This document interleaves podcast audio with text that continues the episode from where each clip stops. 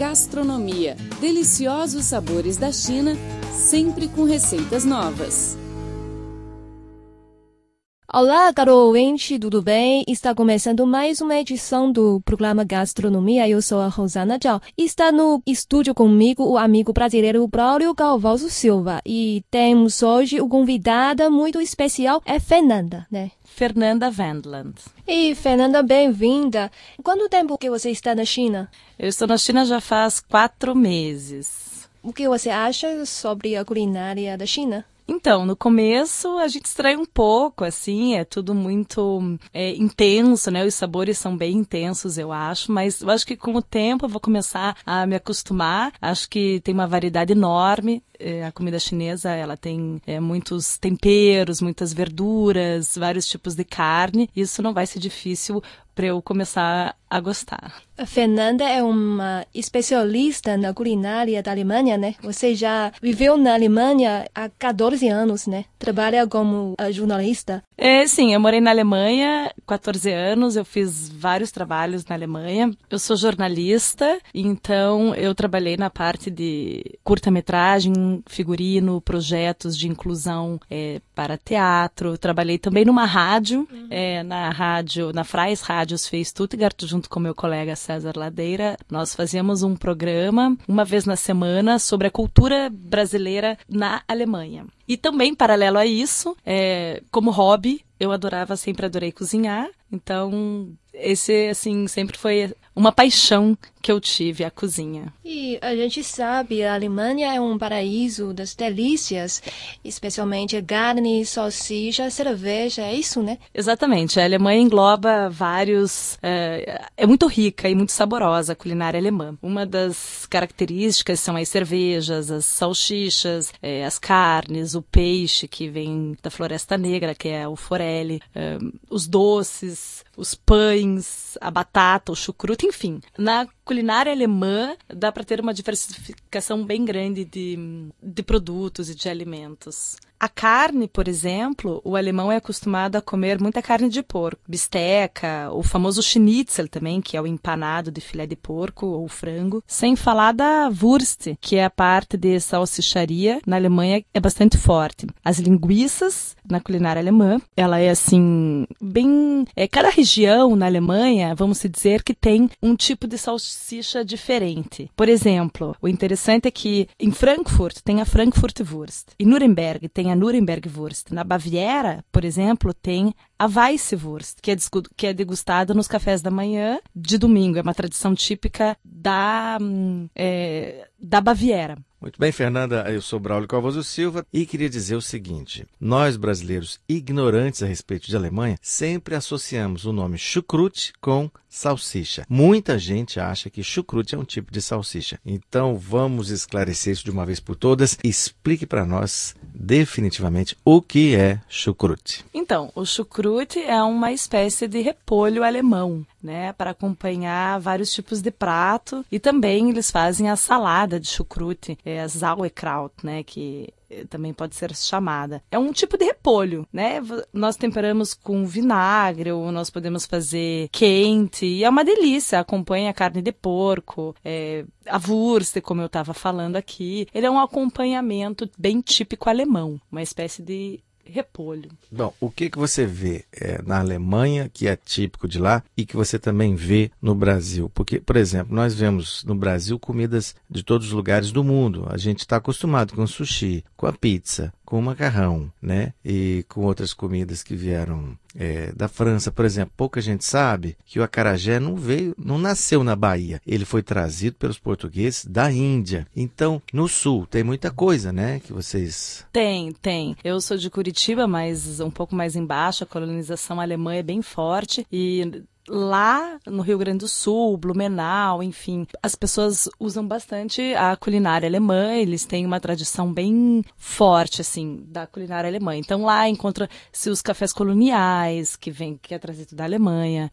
a salsicha, a carne de porco, enfim, a culinária alemã é bem forte também no sul do Brasil. Tem muitos brasileiros em Stuttgart, por exemplo. E o que que esses brasileiros, você, por exemplo, mostrou, fez alguma demonstração de comidas brasileiras para os alemães? Que comida você já fez, já cozinhou na sua casa e mostrou para um alemão e que ele tenha gostado muito? Então, lógico que eu não poderia deixar de falar da feijoada, né? Que é o nosso prato típico. E fiz sim uma feijoada para os alemães. Eles adoraram, até porque na culinária alemã tem um prato que se chama Lindsel, que é lentilha. E é muito similar à feijoada. Então, é, só que a feijoada ela é preta, né? Ela é um pouco mais escura e a Lindsay ela é um pouco é um pouco marrom clara. Então dá para comparar. Eles gostaram bastante, até porque eu coloco na Alemanha a gente tem muita opção de é, embutidos, né? Salsicha, é, vários tipos de carne de porco embutidas. Então, eu coloco sempre na feijoada essa variedade que a Alemanha tem de carne de porco dentro da feijoada. E eles adoraram. Enfim, não tem como não gostar, né, de uma feijoada alemã, é, brasileira. Fernanda, então diz pra gente o seguinte: qual foi a mistura, uma das misturas que você já deve ter feito na sua casa, de comida alemã com comida brasileira na mesma refeição? Parece que você misturou uma vez um Spätzle com alguma outra coisa? O que, que é? Explica pra gente. o Spätzle é o nhoque alemão, é como se fosse um macarrão alemão e a minha filha adora. Geralmente eh, nós comemos com queijo, que é o Käse Spätzle, e lógico, eu sirvo com carne, mas como ela adora uma farinha, uma farofa, então eu coloquei o farofa, não combina, mas eu já fiz. O que eu também já fiz, que é o Rolladen, que é um enrolado de carne com é, uma invenção assim, com a farofa, né? Com a farinha brasileira enrolado, então enroladinho de carne, mas é típico alemão com a farinha brasileira, com a farofa por dentro. Então, é lógico que a gente mistura vários tipos de comida brasileira, mas a brasileira é o feijão, com chucrute também, enfim. Ah, por exemplo, a feijoada na Alemanha não tem couve. Então, a feijoada a gente serve com a Würzing, que é tipo de um repolho alemão, como se fosse uma couve alemã. Então, assim, nós temos que substituir, às vezes, alguns produtos que não tem na Alemanha, é, brasileiro, por alguns que tem. O, o, exemplo é a Würzing, que acompanha a feijoada. E essas invenções que eu falei, né? Que é a farofa com o spätzle, enfim, umas misturanças que a gente faz. Eu percebi que na Alemanha há um consumo grande de carne suína. Sim. E na China também. Então acho que isso é, deve facilitar para vocês fazerem pratos tipicamente alemães, casa de vocês. E por isso é fácil fazer feijoada aqui, feijão preto, inclusive. A China exporta feijão preto para o Brasil, pouca gente sabe disso. Carne de porco aqui é muito fácil de achar. A gente substitui a couve por alguma né, verdura que seja similar. E a farinha, ao invés de farinha de mandioca, tem uma farinha que vem da Turquia, que ela é feita de sêmola de trigo. Então ela substitui muito bem a farinha de mandioca e tem um sabor muito agradável, suave e é uma excelente opção também. É, essa daí eu não conhecia, essa nova farinha made in China. não, made in Turquia, né, que você falou. É, você pode comprar, para quem está visitando Beijing ou quer vir, né? Você pode comprar no mercadão ali de Lianmatiao. Lianmatiao é o nome da estação, linha 10 Exatamente, é, exatamente. De Beijing. Fernanda, nós sabemos que você veio preparada para falar sobre vários aspectos da comida alemã. Então eu queria que você falasse agora um pouco mais sobre, desta vez, agora da cerveja e da batata. Lembrando que, de vez em quando, a gente também usa cerveja para temperar, por exemplo, frango. frango. Depois que assa, ele fica com um gosto de, de carne defumada ou maturada, que é uma maravilha. Os alemães tomam muita cerveja, mas eles também usam cerveja para temperar a carne, não? Sim, existe até uma, um embutido, um salame que se chama Bierschinken, que é um uma, tipo uma mortadela feita de cerveja, que é uma delícia. Essa também a minha filha adora para comer com pão. A cerveja, é, na Alemanha, para se ter uma ideia, existem mais de 2 mil tipos de cerveja. E o interessante é que cada tipo de cerveja se comporta em um tipo de copo. Por exemplo, a Hefeweizen, que é aquela cerveja turva, ela é servida num copo em forma de tulipa. A Pils, Pils é aquela cerveja mais amarga, ela é servida em outro tipo de copo, em forma forma como se fosse um cone, assim. Ou seja, cada cerveja tem um copo específico para ser servido. E na Alemanha a gente respeita muito isso, porque o copo comporta a cerveja.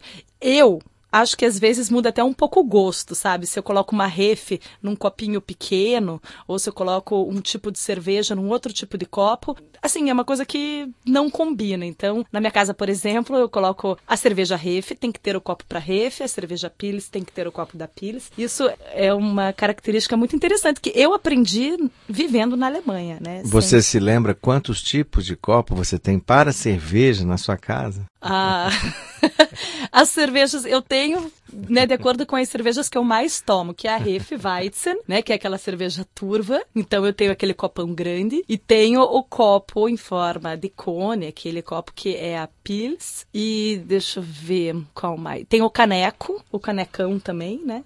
Caneco, que é aquele, que é aquele que a gente ganha quando vai na Oktoberfest. Isso, tem o caneco. Mas uma coisa muito interessante também, na Alemanha, os alemães tomam cerveja no gargalo. Então, em muitas casas, você é convidado para um jantar, para um churrasco, e eles te dão uma cerveja de um litro, meio litro, eles colocam em cima da mesa, e se você quiser, lógico, você pede o copo. Mas geralmente eles abrem ali a cerveja e um litro e vão tomando no gargalo. E também, né, a cerveja quente, em temperatura ambiente. Existem cervejas, a Hefeweizen, que é a turva, ela não é servida ultra mega gelada, porque não combina. Eu, brasileira, lógico que gosto de uma cerveja bem gelada, mas os alemães, eles estão acostumados a tomar cerveja em temperatura ambiente. Que, é... que, que temperatura ambiente seria essa? Quantos graus? 15, 18? Ah, eu não sei, tira, saindo do engradado. Frio, é frio, né? mas na época de frio de Não, na época de frio até que ela fica gelada, né? Ah. Muitos alemães colocam o engradado no, ba... no, na varanda, né? No balcão, como a gente chama, na parte de fora, e tomam. Então, assim,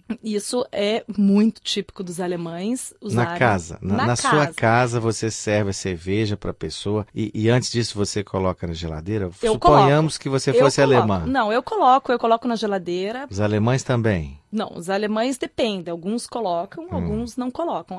Alguns colocam, claro. Outros não. Claro que quando faz muito frio, na minha casa, eu economizo o espaço da geladeira e coloco sim a cerveja do lado de fora. Porque às vezes o lado de fora é mais frio do que a geladeira, né? Então, muitas vezes eu pego a cerveja lá de fora do engradado e sirvo porque ela também está gelada.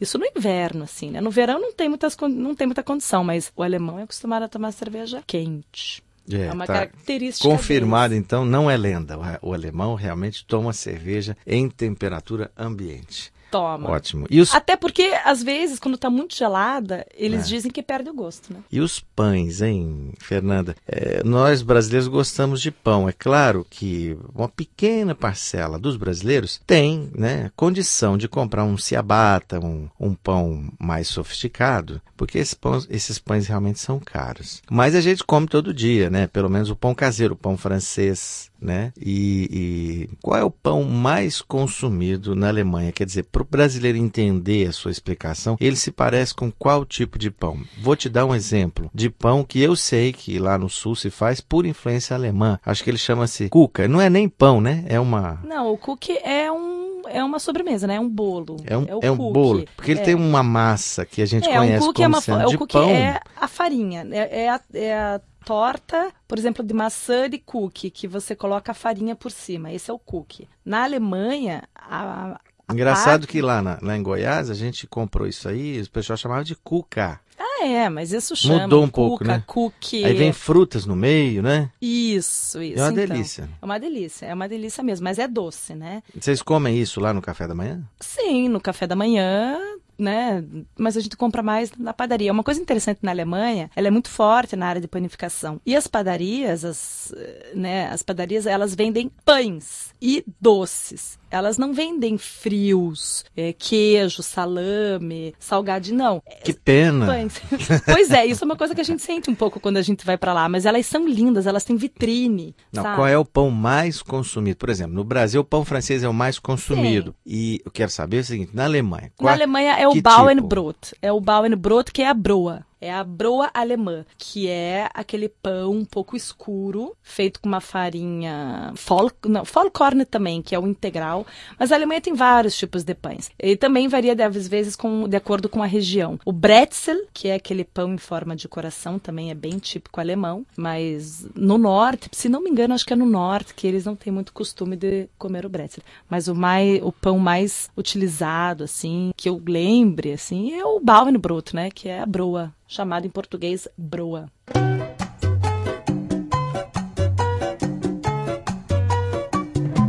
Amigos, o nosso programa de hoje fica por aqui. Eu sou Braulio Calvoso Silva, obrigado também pelo carinho e pela audiência. Voltamos na próxima semana. Abraços a todos. Zaijian.